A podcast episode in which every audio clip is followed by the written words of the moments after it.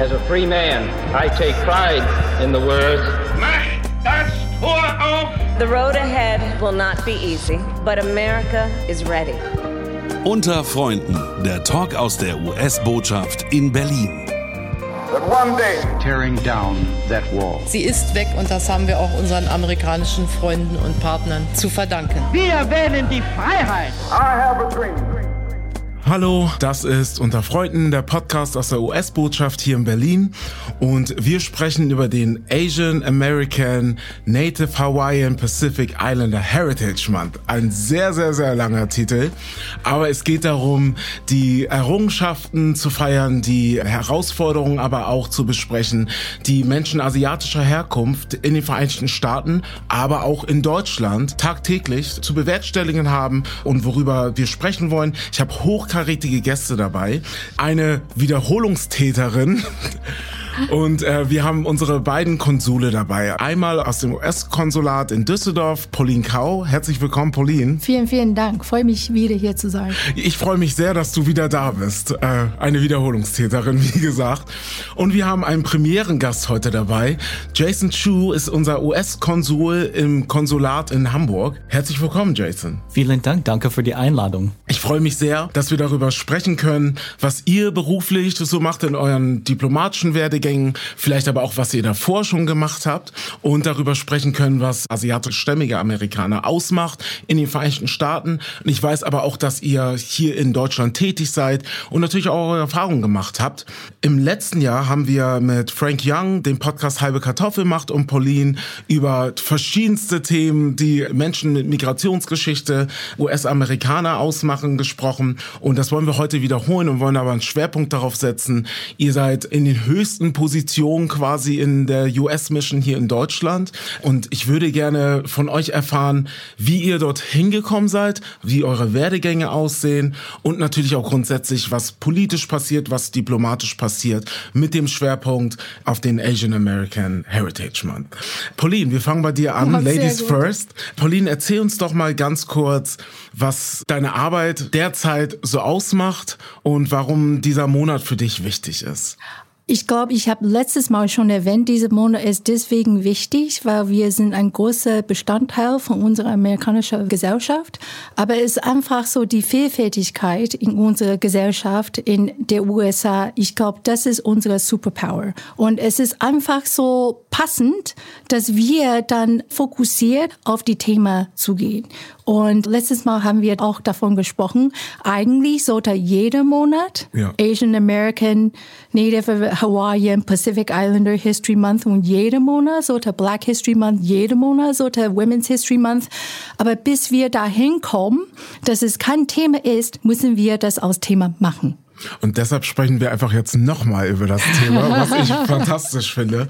Und ich finde es toll, dass wir Jason dabei haben. Jason, was macht dich aus? Was ist dein Werdegang und wie bist du US-Konsul geworden in Hamburg? Ja, ich bin ganz glücklich, der US-Konsul für Norddeutschland zu sein. Ich bin 18 Jahre Diplomat. Ich habe auf den ganzen Welt gearbeitet, in Venezuela, auf Zypern, auf Taiwan, in Portugal und jetzt in Deutschland. Und ähm, ja, für mich es war viel Glück, äh, hier in Hamburg anzukommen. Ja, Also du wolltest auch nach Hamburg. ja natürlich. ja, ist, Und darf ich auch sagen, ich bin so froh, dass Jason da ist. Auch unser Generalkonsul in Leipzig, Ken Toko, der ist auch asiatischer Herkunft. Ich denke, das ist so ein schönes Bild Ja. von eigentlich die amerikanische Vertretung hier in Deutschland, dass drei Asian Americans Ja. die drei Stellen besitzen. Auf jeden Fall. Zu Ken kommen wir auch nochmal. Ken kann heute leider nicht live dabei sein, aber wir haben auch ein paar O-Töne von Ken.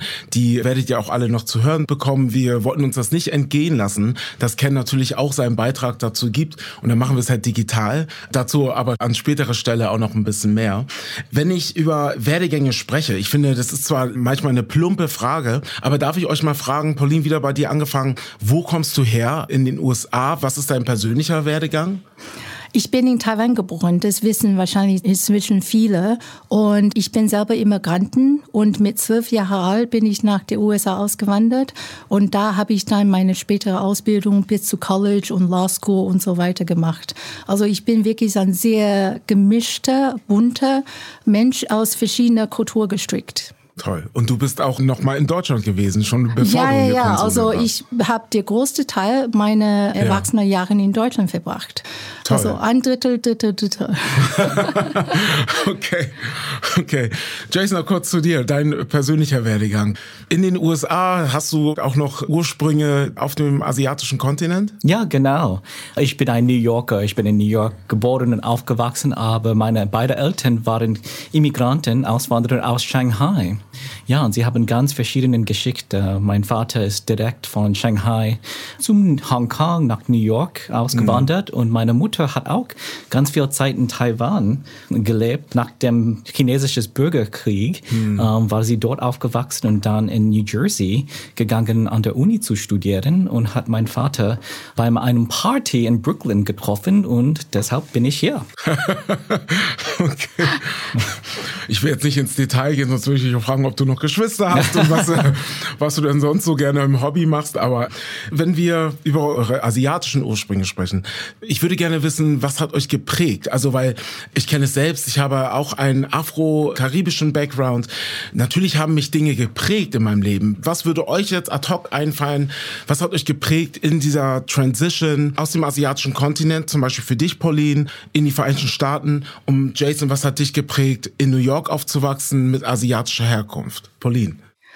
Es ist wirklich schwer, das kurz zusammenzufassen. Ich lebe in meiner Haut und meine Wahrnehmung von alles, was um mich ist, wird durch meine Haut und durch meine Augen, durch meine Kultur, mein Hintergrund bewertet. Es ist erst später, dass ich mich dann anders gesehen habe, als ich in Deutschland zurückgekommen bin, wie ich angenommen werde und wie ich eingeschätzt werde. Dass dann hat diese Bewusstsein, ah, ich bin doch ein bisschen anderes. Aber es gibt auch die klassische Charakterin bei mir natürlich, also wir Merci. Die asiatische Kultur legt viel Wert auf Ausbildung, auf so Fleiß und Strebsamkeit. Und ich bin auch sehr diszipliniert. Ich lege auch sehr viel Wert auf Ausbildung. Ich bin eigentlich sehr gehörsam, so Mhm. wie, obwohl das gar nicht meine Natur ist. Und ich glaube, erst jetzt ein bisschen später versuche ich dann meine eigene Persönlichkeit, meine eigene Stimmung zu finden, besonders in diesem Beruf, Ja. wo das dann doch eine entscheidende Rolle spielen kann. Ja, ja. Jason, wie ist das bei dir? Was hat dich geprägt? Ja, ähnlich als Pauline. Meine chinesisch-amerikanischen Wurzeln sind Teil meiner Identität als Amerikaner. Und dazu gehören Sprachen und Essen, aber auch Ideale wie Respekt vor älteren Familienmitgliedern, die Wichtigkeit der Ausbildung, wie Pauline erzählt hatte, und die Verantwortung, der Gemeinschaft zu helfen. So, ich bin mit Dankbarkeit für die USA aufgewachsen als das Land, das meine Eltern aufgenommen und ihnen eine Chance gegeben hat. Ja. Hast du in deiner Kindheit viel erlebt, dass deine Eltern über ihre Herkunft gesprochen haben, zum Beispiel? Ja, als Kind sprachen wir eine Mischung von Englisch und Shanghainesisch, okay. ähm, das ganz natürlich für uns war. Also, ja. wir konnten einen Satz von zum Beispiel, Basement 吃 eine Pizza war, like, wollen Sie? Äh, bitte Ja. eine über, ja, über eine eine Setzung. Übersetzung, like, möchten Sie zum Keller gehen, um ein Pizza zu essen? Und ähm, ja, wir dachten auf Shanghainesisch, ein Dialekt von Chinesisch außer Ja. dem Mandarin manchmal und Englisch. Und das war ganz normal in unserem alltäglichen Leben. Das klingt total spannend. Darf ich dich mal fragen, Jason, wie dann dein Weg weiter verlaufen ist? Also, du bist wahrscheinlich in New York zur Schule gegangen und wo hast du dann studiert? Ja, interessanterweise äh, denke ich, dass meine Erfahrung als ein Kind von Immigranten war ein Hauptgrund für meine berufliche Karriere als Diplomat. An der Uni studierte ich an Emory University in Atlanta, Georgia. Meine Hauptfächer waren Psychologie und auch Linguistik, Sprachwissenschaft. Und ich hatte ganz viel Interesse an zum Beispiel Spanisch, aber später habe ich auch ein Jahr Deutsch an der Uni studiert. Und dass ich jetzt zufällig hier bin, ist ganz Besonderes für mich. Äh, Vielleicht Schicksal. Und du bist ja, bevor du in die Diplomatie gegangen bist, bist du ja Rechtsanwalt gewesen. Genau, ich habe Jura an Columbia Universität studiert. Damals dachte ich, dass ich beruflich Anwalt sein möchte. Aber nach dem 11. September hatte ich eine Veränderung in meiner Persönlichkeit Perspektive, meine mhm. Lebensperspektive. Und ich suchte eine neue Karriere, um mhm. einen Beitrag zur Gesellschaft zu schaffen. Und ich dachte, dass Diplomatie war eine gute Gelegenheit, neue Brücke zu bauen. Also das heißt, der 11. September war wirklich eine Zäsur für dich. Das heißt. Genau. Okay, so wie viele andere Menschen. Und du bist dann quasi den Weg gegangen, dass du gesagt hast, ich möchte etwas ändern. Ich möchte jetzt doch kein Rechtsanwalt werden, sondern ich möchte in die Diplomatie. Ja, genau. Es gab kein Problem natürlich. Die Rechtskanzlei, das mhm. Gehalt war sehr gut. Das war eine respektable Profession. Nicht unwichtig. Ja, ähm, aber ich wollte mehr und ich dachte, dass mit meinem Interesse an Fremdsprachen eine Karriere in Diplomatie macht Sinn. ja. ja. Das haben wir eigentlich gemeinsam. Also ich war, ich war auch Rechtsanwältin, bevor ich zur Diplomatie gekommen bin. Aber ich glaube, diese Denkweise und einfach so immer die Lösungen zu finden, um Probleme zu lösen, mhm. was ich in meinem Jurastudium und dann später in meiner Anwaltstätigkeit gelernt habe, mhm. verwende ich immer noch, also in Diplomatie. Und das ist so asiatisch-amerikaner, dass man, die Kinder sollten vielleicht Arzt sein ja. oder Anwalt oder vielleicht Zahnarzt. Die klassischen Berufe, ne? Ja. ja. ja. Aber es gibt ein schädliches Stereotyp, dass alle asiatischen Amerikaner erfolgreich und wohlhabend sind. Aber wenn wir die Daten näher betrachten, sehen wir, dass einige asiatisch-amerikanische Gruppen ein hohes Maß an Armut und Bedürftigkeit aufweisen, zum Beispiel Gemeinschaften aus Birma, Nepal, Laos, Mongolien, die Haman-kambodische Gemeinschaft. Sollte das ganz klar sein. Ja. ja. Gerade wenn wir über Diversität sprechen, ist ja. auch die asiatische Community in Amerika, ja. Auch in Deutschland, ist ja so vielschichtig und vielseitig. Und wie du gerade, Jason, gesagt hast, es gibt so viele andere Nationalitäten, die tatsächlich die asiatische Community auch aus ausmachen. Ich kenne es nur aus Deutschland, dass es halt nicht nur wie in Berlin eine große vietnamesische Community gibt, es gibt auch in anderen regional Absolut. bedingt eine japanische Community, die groß ist in Düsseldorf zum Beispiel oder in Hamburg auch eine japanische Community zum Beispiel. Pauline, nochmal an dich gerichtet. Du hast gerade gesagt, dass es sehr nahe liegt. Das, was du als Juristin yeah. gemacht hast, zu dem, was du in der Diplomatie machst. Yeah. Kannst du uns das nochmal näher beschreiben? Ja, klar. Also als Juristen, als Rechtsanwälten haben wir wir immer Mandanten und Mandate gehabt. Ja. Und wir setzen alles dafür. Also da sind wir nicht unbedingt sehr objektiv. Wir kämpfen für unsere Mandanten. Ja. Und das finde ich, setze ich jeden Tag. Also mein Mandant ist die USA. Ja. Ich vertrete die USA mit aller Kräfte und aller Herzblut. Ja. Und diese Überzeugung habe ich einfach, ich glaube, das ist, deswegen hat Jura mir so viel Spaß gemacht. Und deswegen finde ich das auch sehr passend zur Diplomatie.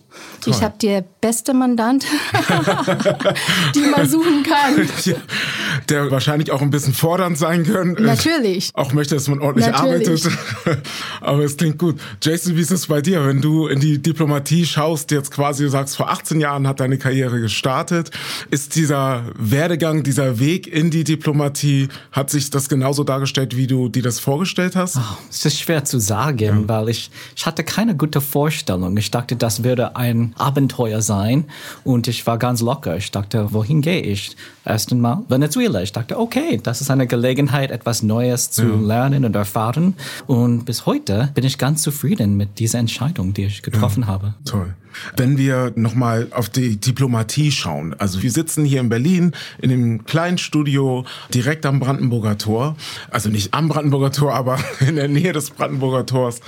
Wenn ihr euch das Verhältnis anschaut, Deutschland und die Vereinigten Staaten, habt ihr da Vergleiche? Gibt es da etwas, wo ihr sagt, ach, das ist ähnlich zu den USA und meinem asiatischen Background oder das ist nochmal ganz anders? Ihr habt ja auch Menschen asiatischer Herkunft in Deutschland kennengelernt, da bin ich mir ganz sicher. Ich weiß es sogar. Wie seht ihr da Unterschiede oder auch Dinge, die für euch neu waren? Das würde mich interessieren. Pauline. Puh, es gibt sehr viele Ähnlichkeiten natürlich. Also kulturmäßig liegen wir sehr nah. Und ein großer Teil unserer Gründung, unserer Nation, also die Vereinigten Staaten, mhm. ist auch mit der Geschichte von Deutschland verbunden. Mhm. Und mit dem asiatischen Zeitalter gibt es auch sehr viel Ähnlichkeit. Also ich weiß, als ich in Japan war, habe ich kennengelernt, dass die japanische Rechtssystem wurde eigentlich auf die deutsche Rechtssystem basiert. Ach. Also komplett. Komplett fast. Das und ist neu, das dann die taiwanesische Rechtssystem und Ausbildungssystem und so weiter wurde auf japanische Modell basiert, was wiederum dann auf deutsche Ja. Modell basiert ist. Insofern gab es eigentlich schon einen leuchtenden Moment, wo ich sagte, Ah, das kenne ich Ja. und jetzt weiß ich warum, deswegen. Aber es gibt auch sehr viele Unterschiede. Aber unter allem unsere Unterschiede und auch unsere Ähnlichkeiten gibt es einfach so eine Vertrauensbasis. Ja. Das ist auf die menschliche Ebene, aber auf unserer nationalen Ebene zu finden. Und wo ich jetzt bin, ich bin Generalkonsulin in Düsseldorf. Mein konsularischer Bereich ist die ganze Bundesstaat NRW, Nordrhein-Westfalen. Und ich merke, wie tief wir verwurzelt miteinander sind. Und was immer konsistent ist, ist einfach so diese Vertrauensbasis. Und diese Vertrauensbasis leistet die Ebene, wo ich dann Diplomatie führen kann. Und das ist, das finde ich wichtig. Das klingt total interessant. Jason, wie ist das bei dir? Also Pauline in NRW, also Nordrhein-Westfalen, dem größten Bundesland in Deutschland und du in Norddeutschland, meine Heimatregion. Wie empfindest du das seit dem Start deiner Tätigkeit in Hamburg? Ja, es ist ein großes Privileg, in Hamburg und Norddeutschland zu arbeiten. Und Hamburg ist eine ganz internationale Stadt. Und Sie haben zum Beispiel mehr als 100 ausländische Konsuls und Generalkonsuls, Honorarkonsuls in dieser Stadt, eine Hafenstadt. So, ich fühle mich ganz wohl, dort zu sein. Sprechen wir über die Ähnlichkeiten und Unterschiede zwischen den Deutsch-Asiaten-Erfahrungen und amerikanisch-Asiaten-Erfahrungen. Ich würde sagen oder bemerken, dass die Geschichte des asiatischen Amerikaners ist lange als die Geschichte Asiaten in Deutschland. Zum Beispiel unseren ersten Emigranten, Auswanderer, kamen in den 1850er Jahren und damals arbeiteten die Einwanderung von Asien, um den Goldminen zu arbeiten, auf der landwirtschaftlichen Ebenen Jobs und Fabrikarbeit in der Bekleidungsindustrie. Natürlich, die chinesischen Emigranten bauten unsere Eisenbahnen. Das war grundsätzlich für unsere wirtschaftliche Entwicklung als ein Land. So, das ist ein Unterschied. Aber von Ähnlichkeiten und Gemeinsamkeiten, ich sehe, dass die Emigranten aus Asien muss wie in den USA zwei kulturelle Systeme navigieren und in manchen Fällen eine neue Sprache herrschen. So in diesem Sinne gibt es auch Ähnlichkeiten. Ja. Ja. Ja. ja, da sind Ähnlichkeiten. Ich glaube, die Begebenheiten, dass man beispielsweise, wie du gerade sagst, eine neue Sprache lernen musste, sich im Land zurechtfinden musste. Ich glaube, das sind Phänomene, die man in Europa äh, oder in Deutschland genauso wie in den Vereinigten Staaten vorfindet. Habt ihr noch Verbindung auf den asiatischen Kontinent? Besucht ihr eure Heimatländer oder die Heimatländer eurer Eltern noch? Oder habt ihr Kontakt in irgendeiner Form? Regelmäßig. Also beruflich bin ich jetzt schon, ich war sieben Jahre in China. Zuerst in Peking für drei Jahre und dann später in Shanghai für vier Jahre. Und ich habe noch Familie in Taiwan, also sehr nahe Familie, so Cousin, Onkels und so weiter. Aber also regelmäßig. Es ist einfach auch eine sehr spannende so Region von der Welt. Ja. Meine Eltern sind in der USA, aber sie sind in Kalifornien. Also ich bin tagtäglich eigentlich von meiner Kultur geprägt. Und das ist ein Teil von mir. Und wenn man mich sieht und wenn man Jason sieht, sehen sie auch sofort, dass wir asiatisch sind. Aber dass wir dann die USA vertreten dürfen in unseren Stellen, ich glaube, das spricht dann wiederum für die USA. Das stimmt. Und ähm, einfach diese, ich habe schon erwähnt, ähm, diese Vielfältigkeit, Diversity is our superpower. Diese Ja. Vielfältigkeit ist unsere so Superpower. Und das sieht man eigentlich. Einfach dadurch, dass wir diese Stelle besetzen und dass wir dann tagtäglich unsere Arbeit leisten. Darauf möchte ich auf jeden Fall nochmal eingehen. Superpower ist für mich das Buzzword oder das Schlagwort. Jason, ich will dich aber nochmal ganz kurz fragen, wie ist das bei dir? Ich würde ja sagen, das ist ein kulturelles Erbe, was ihr Ja. mitbringt, wie Pauline gesagt hat, was euch jeden Tag äh, begleitet und prägt in vielerlei Hinsicht. Hast du noch Verbindung zu Familie oder Freunden oder Berufskontakten? Ja, meine Familiengeschichte ist etwas anders, weil ich, mein Vater nur eine Schwester hatte in Shanghai, die immer noch lebt. Aber die die ganze Familie außer ihr ist ähm, nach Amerika ausgewandert. Aber als Kind in New York, als ich aufgewachsen war, wohnten wir immer in oder in der Nähe von einer chinesischen Gemeinde, Chinatowns. Chinatown. Chinatown, New York. Jetzt gibt es vielleicht vier oder fünf Ja. große Chinatowns. Und als Kind wurden wir jedes Wochenende dorthin gehen, um Dim Sum zu essen, chinesisches Essen zu haben und ähm, die kulturelle Erfahrung zu genießen. Hm. Und das war nur möglich, weil es so groß eine Gemeinde von Asiaten und chinesischen Leuten in New York gibt. Ja. Das heißt, die Verbindung war für dich immer da, sie war immer präsent. Ja, genau. Ohne dass du auf den asiatischen Kontinent schauen musstest, sie war bei dir um die Ecke quasi. Genau, und wir sind so vielfältig, besonders in großen Städten wie New York, Los Ja. Angeles, Seattle, Ja. dass wir, wir brauchen keinen Reisepass, um diese Erfahrungen zu genießen. selbst zu machen. Das, das ist ja auch ein Luxus. In gewisser Form ist es auch ein Privileg. Und wie du gerade gesagt hast, geografisch, wenn ich in die USA schaue, es gibt überall eine große asiatische Community, zumindest in den Großstädten. Kulinarisch wissen die Hörer alle, dass es in irgendeiner Form Einflüsse gibt. Ich würde noch mal auf die Superpower kommen. Das Thema Diversität, Diversity ist ja in aller Munde. Und Pauline, ich weiß, wir haben letztes Jahr darüber gesprochen und du und Frank Young, ihr habt ja auch Einblicke gegeben, so in euer tägliches Arbeitsleben und warum Diversity eine Superpower ist, warum es uns stärker macht. Ich weiß, warum es uns stärker macht, weil es einfach vielfältige Einblicke gibt und Erfahrungswerte. Aber kannst du uns noch mal sagen, wenn ich jetzt in eure diplomatischen Laufbahn schaue, eure Karrieren, ihr habt in dieser Mission Germany, also in den Konsulaten, die höchsten Ämter, die man haben kann. Ich empfinde das als keine Selbstverständlichkeit, sondern das ist ja, ihr bringt Erfahrungswerte mit und seid aber ähm, auch stellvertretend repräsentativ für die Vereinigten Staaten von Amerika hier in Deutschland tätig.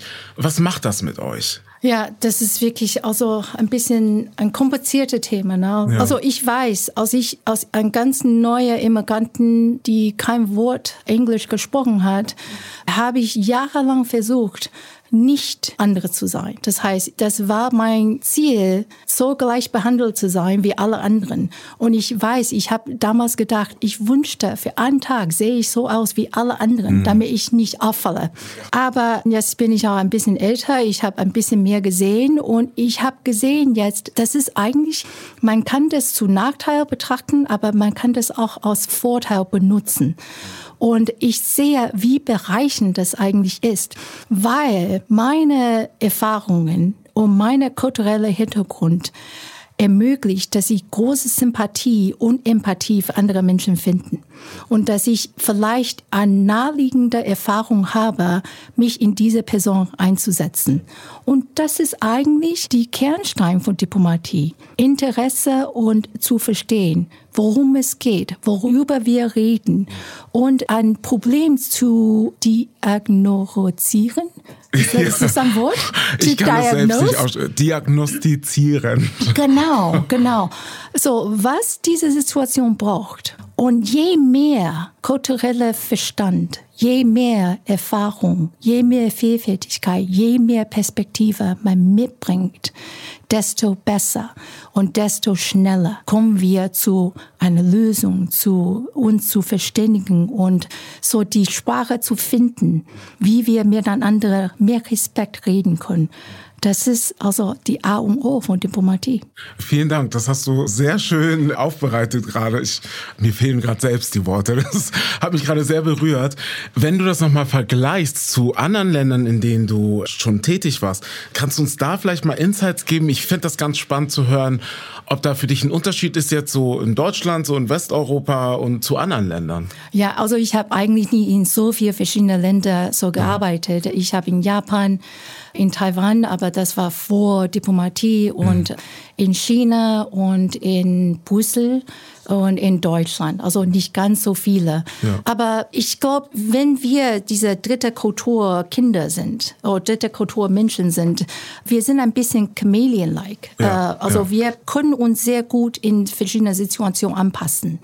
Und das ist einfach so, also ich sage Superpower, aber Superpower heißt nicht unbedingt, dass es nicht sehr üblich ist.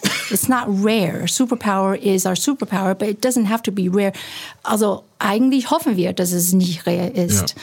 Und das bringe ich mit, egal wo ich bin. Ich benutze das in meinem beruflichen Leben, ich benutze es auch in meinem persönlichen Leben. Wenn ich reise, weiß ich, okay, ich kann mich so orientieren, weil ich war schon mal hier hm. in dieser fremden Situation, ich kann mich zurechtfinden. Aber es bringt eine besondere so Ermächtigung, so ein Empowerment, hm. wenn wir das auch in unser berufliches Leben verwenden. Ja, also eigentlich die perfekte Diplomatin. Perfekt nicht. also wir arbeiten daran natürlich, aber es macht einfach Spaß. Ja. Es macht wahnsinnig Spaß, so jede Zelle in deinem Körper so dafür zu geben, für diesen Weg, wofür du dich entscheiden hast. Ja. Jason, wie ist das bei dir? Wir sprechen über Superpower. Was bringst du mit? Was macht dich aus? Und inwieweit bringst du das in deinen täglichen Arbeitsleben oder auch persönlich mit ein? Ja, ich denke an die Beispiele, die Pauline äh, erwähnt hat. Und es ist so eine wundervolle Erfahrung als asiatisch-amerikaner Diplomat zum Beispiel hier in Deutschland zu arbeiten. Warum?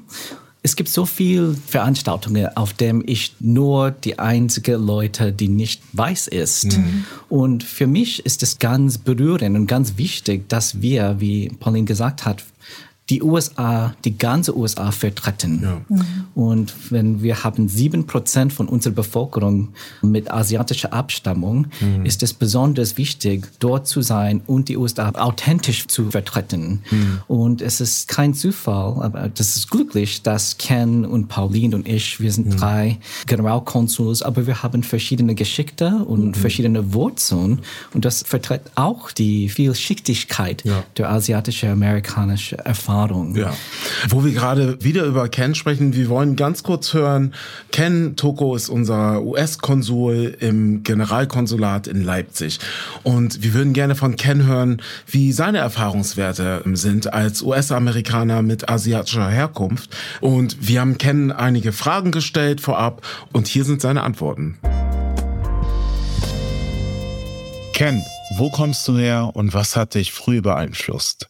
Meine Eltern sind vor etwa 50 Jahren aus Japan in die Vereinigten Staaten eingewandert und ich bin in New York City geboren und in New Jersey aufgewachsen.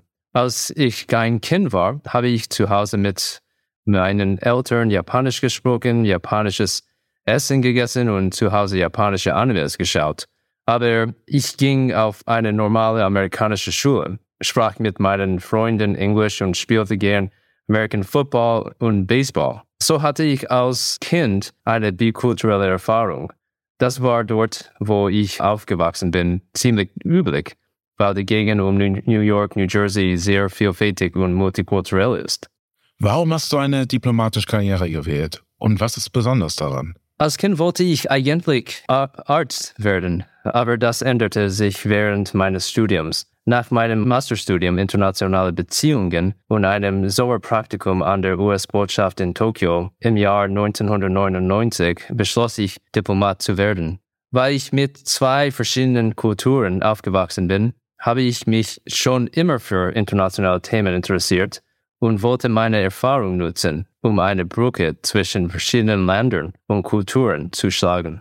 Was bedeutet dir deine asiatische Herkunft und wie beeinflusst das deinen Alltag? Meine asiatische Herkunft ist natürlich ein wichtiger Teil meiner Identität. Als Kind war ich oft verwirrt. Bin ich Amerikaner? Bin ich Japaner? Diese Frage habe ich meinen Eltern oft gestellt. Als ich ein Teenager war, wurde mir klar, dass ich beides sein kann. Ich kann ein Japanese American sein. Jetzt habe ich immer noch starke Verbindungen zu meinen japanischen Wurzeln. Zum Beispiel essen wir zu Hause viel Japanisch. Ich spreche manchmal Japanisch mit meinen Kindern und eines meiner Kinder interessiert sich sehr für japanische Animes. Aber darüber denke ich in meinem Arbeitsalltag nicht wirklich nach. Auf Arbeit bin ich nur Amerikaner. Würdest du dennoch sagen, dass dein kulturelles Erbe eine Stärke in deiner diplomatischen Arbeit ist? Ich besuche viele Schulen in unserer Region und frage die Schüler manchmal, ob ich wie ein sogenannter typischer Amerikaner aussehe. Ich bekomme viele unterschiedliche Antworten. Viele wissen nicht, was sie antworten sollen, aber einige Schüler sagen nein, ich sehe nicht aus wie ein typischer Amerikaner, während andere sagen, naja, was ist ein typischer Amerikaner? Also benutze ich diese Frage, um eine Diskussion über Vielfalt, über Multikulturalismus in den USA und auch über Stereotypen zu beginnen. Und als letzte Frage, was bedeutet dir die deutsch-amerikanische Freundschaft? Ja, für mich äh, basiert die deutsch-amerikanische Freundschaft auf zwischenmenschlichen Beziehungen. Äh, es geht nicht um ein oder zwei Probleme. Es geht um unsere grundlegenden gemeinsamen Werte und Verbindungen zwischen Menschen in beiden Ländern. Deshalb ist es so wichtig, die zwischenmenschlichen Beziehungen zu stärken, insbesondere für die jüngere Generation. Vielen Dank dir, Ken. Wieder zurück zu uns nach Berlin. Was wir natürlich nicht außen vor lassen wollen, Jason, du hast gerade davon gesprochen. Also ich sage immer, Representation matters. Es ist wichtig, repräsentativ da zu sein, im Raum zu sein, auch einen Platz am Tisch einzunehmen. Wir wollen natürlich nicht nur über die positiven Aspekte sprechen, sondern auch über die Herausforderungen. Über Diskriminierungserfahrungen beispielsweise, vielleicht auch über Rassismus in Deutschland, aber auch in den USA, was vorhanden ist. Wenn ich euch dazu anspreche, Pauline, ich weiß, wir haben im letzten Jahr mit Frank Young sehr explizit darüber gesprochen. Wie ist dein Blick politisch, vielleicht aber auch persönlich, als Mensch, die in den Vereinigten Staaten gelebt hat, als Kind aus Asien gekommen ist, aber auch in Deutschland gelebt hat einige Zeit? Wie ist dein Blick auf das, was wir vielleicht an Diskriminierungserfahrungen aufnehmen können und besser machen können? Ich habe eigentlich beides erlebt. Also, dass man in jeder in ein kleines Kästchen reintut, ne? das ist äh, effizient. Das muss man eigentlich machen, aber das führt nicht unbedingt so dazu, gute Kommunikation und Verstand zwischen Menschen beizutragen. Ich habe negative Erfahrungen in Deutschland gehabt, so wie jede Ecke in dieser Welt eigentlich, wo ich schon mal war. Und ich habe auch sehr positive Erlebnisse hier so erworben. Ich weiß, es war total zerstörend und ich war völlig fertig. Einmal, das war nicht vor sehr langer Zeit, also vor ein oder zwei Jahren. Das war noch die vierte Welle in Corona-Zeit. Und ich stand irgendwo auf die Straße. Ich habe nicht sehr viel Abstand zu dem nächsten Person gehabt. Und diese Person war sehr entsetzt, dass ich einfach da war. Und als die Ampel die Farbe geändert hat und wir können alle dann zu Fuß weitergehen, hat sie gesagt, geh nach Haus. Und ich fand das so, ich, natürlich war ich entsetzt, aber ich war schockiert und verblüfft. Und ich weiß, ich bin nach Hause gegangen und ich habe geweint. Weil auf einmal alles, was ich in meinem Leben erreicht habe, alles, was ich gemacht habe, wurde zu einer Eigenschaft reduziert. Und ich wurde nicht aus einem Mensch wahrgenommen, sondern aus einer Eigenschaft. Und diese Eigenschaft hat sie gestört. Und ich weiß, es ist nicht persönlich und alle sagen immer, nimmt es nicht persönlich, aber es ist höchst persönlich, weil es trifft mich persönlich. Ja. Aber ich weiß noch, ich war total am Boden. Aber danach, als ich dann nach Hilfe oder so Allyship oder Unterstützung gesucht habe, haben so viele wirklich ihr Liebe, ihr Unterstützung, ihr wie heißt es, beistehen, so einfach so geleistet. Und ich war dann berührt, weil sie haben mich gesehen. Und dann habe ich gedacht, in so einer Situation habe ich nie so eine schlagfertige ja, Antwort. Ist nicht so ne? schlagfertig in es ist Augenblick, ja, ne? aber nächstes Mal, wenn das mir passiert, würde ich sagen, ich bin schon zu Hause. Ja. Ich bin hier zu Hause in Deutschland, so wie ich in zu Hause in der USA bin, so wie ich in China bin. Also die Welt ist mein Zuhause. Du hast es gerade ja sehr klar deutlich gemacht, dass man, wenn man fällt, auch wieder aufsteht und die Krone richtet. Wir haben alle so eine kleine Krone auf und dass man sich sagt, das ist eine Erfahrung. Ja, das ist längst nicht alle. Ja. Das ist längst Ja, nicht alle. nicht alles. und es ist eine Ausnahme, vielleicht nicht immer, aber immer mehr sollte es eine Ausnahme sein. Ja. Und ich komme nach Deutschland schon seit 1992. Oh mein Wow. Gott. Mehr als 30 Jahre. Und es gibt eine Veränderung unterwegs Mhm. in Deutschland. Das merkt man. Das merkt man nicht von heute auf morgen, aber das merkt man über die Jahre. Und das ist natürlich dann sehr ermutigend. Du siehst eine positive ich, sie- ich sehe Veränderung. das. Ich Okay. sehe das. Früher war es Toleranz. Jetzt sprechen wir von Integration. Und das ist dann schon eine Veränderung. Ja, ja. Danke dir für diesen Einblick. Jason, wie ist es bei dir? Ja, ich nehme es als keine Selbstverständlichkeit, dass ich ein amerikanischer Diplomat bin oder dass ich ein amerikanischer Staatsbürger bin. Ehrlich gesagt sehen wir in der Geschichte des USA sehr viel schlechten Problemen. Zum Beispiel the Chinese Exclusion Act. Ja. Das war ein Bundesgesetz der Vereinigten Staaten, das vom dem US-Kongress im 1882 verabschiedet wurde. Und unter diesem Gesetz war die Einwanderung äh, von chinesischen Migranten ausgesetzt. Das Chinese Exclusion Act war das erste Immigrationsgesetz in der Geschichte der USA, das die Einwanderung einer Gruppe von Menschen aufgrund ihrer ethnischen Zugehörigkeit anschränkte. Das ist schwer zu glauben heutzutage. Ja. Aber auf der anderen Seite bin ich ganz stolz, ein Diplomat, ein amerikanischer Diplomat sein, wenn ich ein Kind von Immigranten, chinesische Immigranten, die neu angekommen sind. Und das ist eine Möglichkeit, die nicht auf dem ganzen Welt existiert. Ja. Das ist ein ganz amerikanische Geschichte und Erfahrung. Ja. Und die Symbolik ist so vielaussagend und äh, so vielversprechend. Ich schaue optimistisch in unsere Zukunft. Es ist trotzdem wichtig, dass wir auch über Diskriminierungserfahrungen sprechen, weil sie ein Teil unserer Realität sind. Ich möchte mich an dieser Stelle bedanken. Wir sind schon am Ende angekommen. Ich könnte jetzt auch noch weitersprechen. Mache ich es aber nicht, sonst werden die Produzenten sauer. Ähm, aber vielen Dank an Pauline Kau, US-Konsulin im Konsulat in Düsseldorf und an Jason Chu, US-Konsul im Konsulat in Hamburg. Vielen Dank, das war unter Freunden. Wir haben noch eine Ausgangsfrage, die habe ich dir, Pauline, letztes Jahr schon mal gestellt. Ja. Aber ganz kurz, was bedeutet dir die deutsch-amerikanische Freundschaft? Die deutsche-amerikanische Freundschaft ist unverzichtbar.